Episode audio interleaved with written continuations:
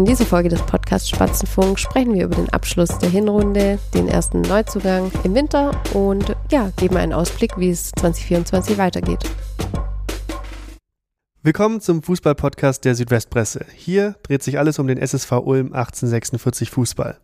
Mein Name ist Moritz Klaus, ich bin Reporter bei der Südwestpresse in Ulm und mir gegenüber sitzt meine Kollegin Nadine Vogt. Sie ist Sportreporterin in unserer Redaktion und seit mehreren Jahren für den SSV bei uns zuständig. Hi Nadine. Hallo Moritz. Die Hinrunde ist vorbei und die Ulmer hatten in dieser Woche sogar schon das erste Spiel der Rückrunde gegen Saarbrücken. Und das ist eine Mannschaft, bei der läuft es in der dritten Liga zurzeit ganz gut, aber alle schauen natürlich auf den DFB-Pokal. Erst den Karlsruher SC rausgeschossen, danach mit dem FC Bayern und Eintracht Frankfurt zwei Erstligisten besiegt. Und jetzt steht Saarbrücken im Viertelfinale gegen Gladbach und das Internet ist voll mit Memes, die sich darüber lustig machen, dass nicht Saarbrücken Angst vor diesem Spiel haben muss, sondern der Erstligist. Und genau gegen dieses Team mussten die Ulmer in dieser Woche spielen. Wie ist das Team von Trainer Thomas Wörle da denn aufgetreten? Ja, man muss sagen, das letzte Spiel des Jahres ging leider verloren. Man hat gemerkt, äh, ja, den Ulmern hat so ein bisschen die Kraft gefehlt, ähm, so ein bisschen die notwendige Frische, um in Saarbrücken bestehen zu können. 2 zu 1 haben die Ulmer verloren. War es also eine verdiente Niederlage? Ja, man kann auf jeden Fall von einer verdienten Niederlage sprechen. Also die Ulmer hatten letztlich ja, zu wenig entgegenzusetzen. Und es war dann so, dass Saarbrücken in der 33. Minute durch einen, wie es Thomas Wörle nannte, Sonntagsschuss in Führung gegangen ist. Ähm, ja, unhaltbar für Christian Ortag ins lange Eck aus etwa 17 Metern. Und ja, dann war es so wie im Hinspiel. Die Ulmer liefen äh, einem Rückstand hinterher und wussten, ja gut, sie müssen hier nochmal alles in die Waagschale werfen, um doch noch was Zählbares mitzunehmen. Es hat dann auch kurz danach ausgesehen, als könnte da vielleicht doch noch ein Punkt dabei rausspringen. Tom Gahl, Innenverteidiger, hat äh, ja doch ein glückliches Tor erzielt. Der Ball äh, glitt dem Torwart durch die Hände und hat es da damit dann nochmal ja, spannend gemacht, aber letztlich war Saarbrücken dann doch überlegen und vor allem offensiv sehr, sehr gefährlich, giftig, griffig und hat das Spiel dann für sich entschieden. 2 zu 1, so wie du es gesagt hast, Moritz, ging es zu Ende. Und am Ende, klar, die Ulmer haben sich geärgert, so wie es äh, natürlich jeder Sportler nach einer Niederlage macht. Und die Enttäuschung war schon auch da und zu sehen. Aber ich glaube, mit etwas Abstand kann man dann schon auch sagen, ja, das war einfach eine verdiente Niederlage zum Jahresabschluss. Völlig unabhängig von dem Ergebnis kann man ja aber festhalten, der SSV hat die Hinrunde auf dem dritten Platz abgeschlossen als Aufsteiger. Das ist eine richtig gute Leistung gewesen. Ja, absolut. Und da muss man auch äh, bei aller journalistischen Distanz, die man da ja auch einnimmt, sagen, das war einfach eine sehr, sehr gute äh, Hinrunde in der dritten Liga, aber auch aufs ganze Jahr gesehen. 2023 war ein sehr gutes Jahr für den SSV Ulm und ja, das muss man einfach anerkennen. Gib uns mal ein paar Zahlen. Also die Ulmer gehen mit 33 Punkten in die Winterpause, haben aufs ganze Jahr gesehen, wenn wir uns das einmal kurz anschauen, 18 Siege geholt, sechsmal unentschieden gespielt und zehn Niederlagen kassiert. Also wir sprechen jetzt hier von der Regionalligasaison und der Drittligasaison. Ja, und mit diesen 33 Punkten sind sie in etwa, kann man sagen, noch gut 10 Punkte vom Klassenerhalt entfernt. Also man sagt so zwischen 40 und 45 Punkte braucht man, um in der dritten Liga die Klasse zu halten. 2019 ist Energie Cottbus einmal mit 45 Punkten abgestiegen. Also den Fall gab es schon, ist aber eher unwahrscheinlich. Das heißt, die Ulmer Marke, die magische Marke, wie sie Markus Thiele genannt hat, der Geschäftsführer der Spatzen, liegt bei 40 Punkten, von denen ist man jetzt noch sieben Punkte entfernt. Das sind ja echt ganz gute Aussichten für die Rückrunde. Und man hat ja auch sonst nicht das Gefühl, dass es irgendwie einen Stillstand bei den Spatzen gibt. Also es entwickelt sich stetig weiter. Jetzt gibt es einen Neuzugang. Innenverteidiger Philipp Strompf kommt aus der zweiten schwedischen Liga nach Ulm. Erzähl mal ein bisschen, was ist das für ein Neuzugang?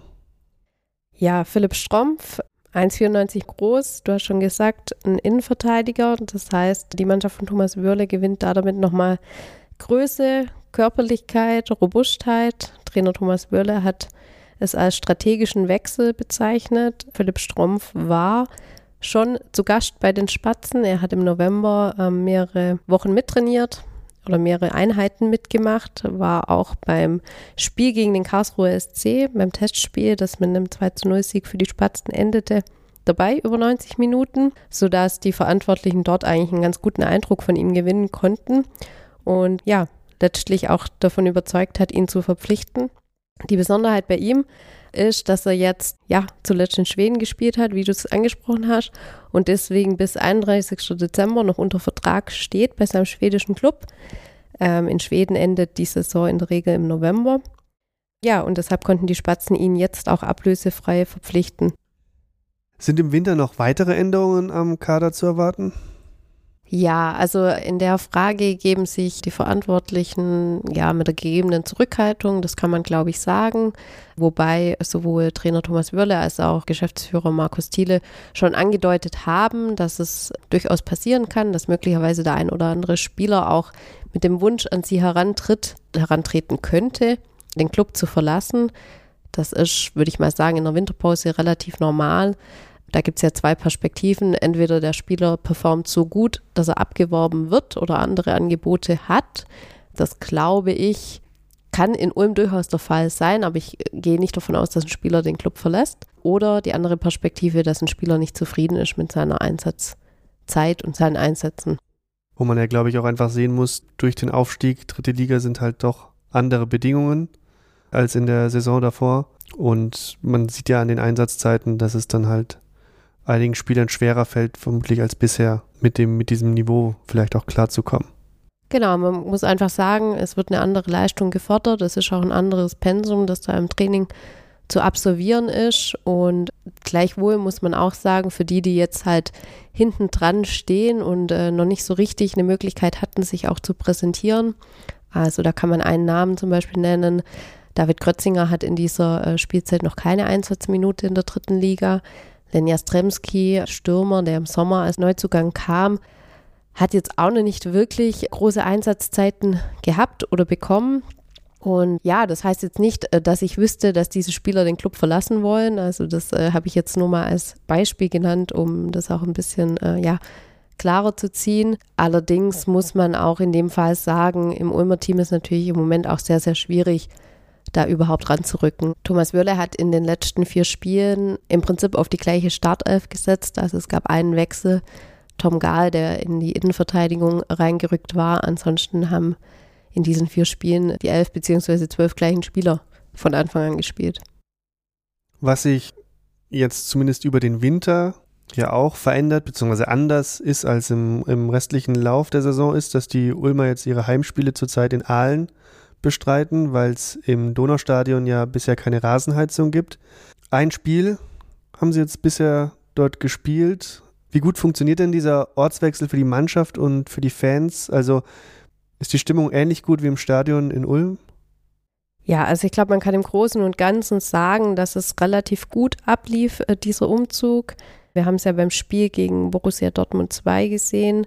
Die Stimmung, ja, wie soll ich sagen, also im Donaustadion ist das schon nochmal was sehr Besonderes, weil es eben die Heimspielstätte ist und weil das Donaustadion ja schon auch einfach Kult ist. Und trotzdem war die Stimmung in Aalen nicht schlecht. Also beim Spiel gegen Dortmund waren etwas über 4000 Zuschauer da und die Stimmung war gut. Ja, es hat natürlich den Vorteil, die Centus Arena in Aalen, wie sie mittlerweile heißt, ist einfach ein reines Fußballstadion. Das heißt, man sitzt näher dran, man hört die Fans besser, man nimmt das dann doch nochmal ein bisschen anders wahr, als wie wenn noch eine Tatanbahn dazwischen liegt. Die Rasenheizung soll ja aber ins Donaustadion kommen. Wann ist es denn da soweit? Im Sommer wird es soweit sein. Und da kann man jetzt tatsächlich auch schon relativ gut planen. Also die Verantwortlichen, die das in der Hand haben, das ist ja hauptsächlich die Stadt Ulm, die sich um die Ausschreibung und so weiter kümmern musste, Bauarbeiten. Und das liegt jetzt daran, dass Ulm nicht als Team-Base Camp ausgewählt wurde für die Europameisterschaft, die ja im Sommer in Deutschland stattfindet. Und genau, wir erinnern uns, Ulm war da im Lostopf für Mannschaften, die dort eben ähm, hätten trainieren können, ihre Zeit aufschlagen können äh, während der EM-Zeit. Die hätten dann im Maritimhotel übernachtet und wären dann, äh, hätten ja einfach die kurzen Wege ins Donaustadion gehabt, um dort zu trainieren. Und ja, es hat sich keine Mannschaft vorstellen können, die Zeit in Ulm zu verbringen. Zu Unrecht, muss man natürlich sagen. ja, also ehrlicherweise, mich wundert es sehr, weil es gibt dann doch schon einige Vorteile, die für Ulm als Standort gesprochen hätten, mhm. aus meiner Sicht. Aber nun gut. Auf jeden Fall, als dann äh, diese Absage vom DFB kam, war dann auch klar, okay, man kann im Sommer mit den, mit den Einbauarbeiten der Rasenheizung starten und es wird dann wahrscheinlich losgehen, sobald das letzte Spiel gespielt ist. Jetzt ist erstmal nicht Sommer, sondern Winter. Eine relativ kurze Winterpause in der dritten Liga, die ist eher eine Weihnachtspause. Weißt du, wie die Spieler die freien Tage verbringen? Ja, also der eine oder andere hat es mir verraten und bei vielen war die Antwort relativ gleich oder ähnlich. Zeit mit der Familie. Also Zeit mit der Familie zu verbringen, Weihnachten gemeinsam zu feiern. Und da muss man sagen, das sieht man ja oft nicht, wenn man sich einfach nur ein Fußballspiel anschaut, ob am Fernsehen oder dann auch im Stadion. Die Spieler verbringen ja schon unheimlich viel Zeit mit der Mannschaft. Also bei Auswärtsspielen reist äh, der SSV Ulm zu jedem Auswärtsspiel einen Tag vorher an. Also egal, ob es nach Lübeck, was die weiteste Auswärtsfahrt ist, oder ins dann doch zu Ulm recht nahegelegene Unterhaching geht, ein Tag vorher ist Pflicht. Und das heißt, die sind da dann immer das ganze Wochenende unterwegs. Jetzt kann man sagen, okay, das ist vielleicht im Job des Fußballprofis mit eingepreist. Aber dennoch bedeutet es natürlich auch, dass man sich über die Zeit dann auch freut, wenn man mal zu Hause sein kann mit der Familie. Was man ja, glaube ich, auch mit dazu sagen muss, gerade die, die Zeit, die viele Familien miteinander haben, nämlich am Wochenende, ist halt bei den Spielern gerade die Zeit, die sie dann oft genau nicht da sind. Genau. Ja, die Spieler haben dann ein paar freie Tagen, aber gleich Anfang Januar geht es weiter zu einem Testspiel zum Karlsruher SC und danach geht es weiter mit der Liga. Kannst du mal einen kleinen Ausblick vielleicht geben? Ja, nach dem Spiel gegen Saarbrücken hatten die Spieler noch einen Pflichttermin und zwar die Weihnachtsfeier. Die liegt mittlerweile aber auch schon hinter der Mannschaft und den Spielern. Und äh, wie du gesagt hast, dann geht es in ein paar freie Tage. Weihnachten mit der Familie, dann ist äh, Neujahrstag noch ein freier Tag und am 2. Januar startet die Mannschaft wieder ins Training. Das Spiel gegen Karlsruhe SC als erstes Testspiel. Es ist noch ein weiteres Testspiel geplant, also mindestens eines. Dazu gab es jetzt aber vom Club noch keine näheren Informationen, gegen wen oder wann das stattfinden soll. Dann geht's mit dem Heimspiel in Anführungszeichen gegen Unterhaching schon wieder los, das auch erneut in Aalen stattfinden wird. Jetzt hätte ich noch eine Frage für den Schluss. Du begleitest die Spatzen ja schon einige Jahre. Was waren denn für dich als Sportreporterin im Jahr 2023 die Highlights? Ja, gute Frage. Da muss ich jetzt, glaube ich, auch erstmal nachdenken. Also, oder andersherum, ich kann es vielleicht in den Worten von äh, Johannes Reichert sagen, also dem Ulmer Kapitän, mit dem ich heute die Gelegenheit hatte, noch zu telefonieren und eben auch über sein Jahr 2023 zu sprechen. Ja, und er hat gesagt, wir haben ein Jahr hinter uns, auf das wir ganz, ganz lange mit freudigen Augen zurückblicken werden. Einfach weil es so besonders war in der Vereinsgeschichte. Also Seit dem Bundesliga-Aufstieg im Jahr 1999 war es einfach das erfolgreichste Jahr äh, mit dem Aufstieg in die dritte Liga und eben jetzt auch dieser sehr, sehr erfolgreichen Hinrunde. Ja, und an was ich mich immer äh, sehr, sehr gerne zurückerinnern werde, war auf jeden Fall dieser Aufstiegstag, weil man dann auch gesehen hat, ja, wie viel Last da auch von den Schultern abgefallen ist und, und wie groß auch die Freude über das Erreichte war, dass man jetzt, auf das man so lange hingearbeitet hat. Und wenn ich jetzt so an die letzten Wochen denke, da muss ich schon sagen, ist das jetzt äh, mit der dritten Liga einfach nochmal was anderes. Tolle Stadien, tolle Auswärtsfahrten, jetzt auch zuletzt in Saarbrücken oder in Werl. War es auch als Reporterin einfach sehr, sehr angenehm, dort zu arbeiten. Ja, da nimmt man dann doch auch äh, die eine oder andere Nachtschicht, die sicherlich in der dritten Liga noch ein bisschen öfter hinzugekommen ist, in Kauf. Also ich kann für mich sagen, ich glaube, einer der Momente in diesem Jahr war das Tor zu Hause gegen 1860 mit Unterstützung des Windes. Wie, glaube ich, danach auch der 60er-Trainer angemerkt hat. Aber das, also das war ein Ball mit einer unfassbaren Flugkurve und danach die Stimmung im Stadion sowieso das ganze Spiel über die Stimmung im Stadion, aber nach diesem Tor die Stimmung, es ist, es ist dunkel, Flutlicht man sieht ja je nachdem, wo man im Stadion, dann sitzt noch irgendwie so das Münster im Hintergrund. Also das war einfach so ein Gesamtpaket, Schrägstrich Erlebnis. Das war einfach ein, ein sehr cooler Moment und ein, ein super spannendes und, und unterhaltsames Spiel auch einfach. Ja, da würde ich mich absolut anschließen und ich glaube, jeder, der nicht unter den 17.000 Zuschauern war, die da im Stadion äh, waren, wird sich jetzt im Nachhinein denken, Mensch, hätte ich mich da mal ein bisschen mehr um Karten bemüht, weil ähm, ja, das war natürlich ein sehr, sehr besonderer Tag, äh, wenn man überlegt, dass das letzte Mal bei einem Ligaspiel das Donaustadion vor boah, über 20 Jahren ausverkauft war. Ja, damit sind wir am Ende dieser Folge angekommen und es ist logischerweise die letzte Folge im Jahr 2023. Wir wünschen euch allen die diesen Podcast jetzt seit Beginn an hören oder in den letzten Monaten angefangen haben, uns zu hören, allen frohe Feiertage. Und wir hoffen natürlich auch, dass ihr im nächsten Jahr wieder mit dabei seid, wenn es mit der Saison der Spatzen und auch mit unserem Podcast weitergeht. Wenn ihr Feedback oder Wünsche habt, könnt ihr uns gerne eine E-Mail schreiben an podcast.swp.de. Außerdem freuen wir uns natürlich, wenn ihr uns bewertet. Das geht zum Beispiel bei Spotify und bei Apple Podcasts. Ja, wenn ihr keine Nachrichten über die Spatzen und die Saison der dritten Liga verpassen wollt, dann klickt auf swp.de slash ssvulm.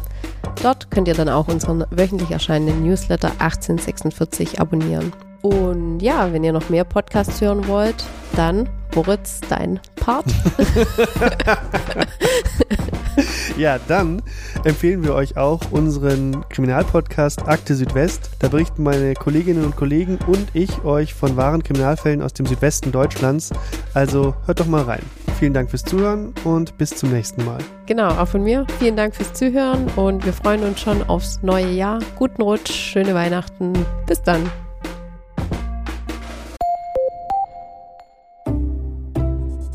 Podcast hörst du kostenlos. Möglich wird das durch unsere vielen Abonnentinnen und Abonnenten.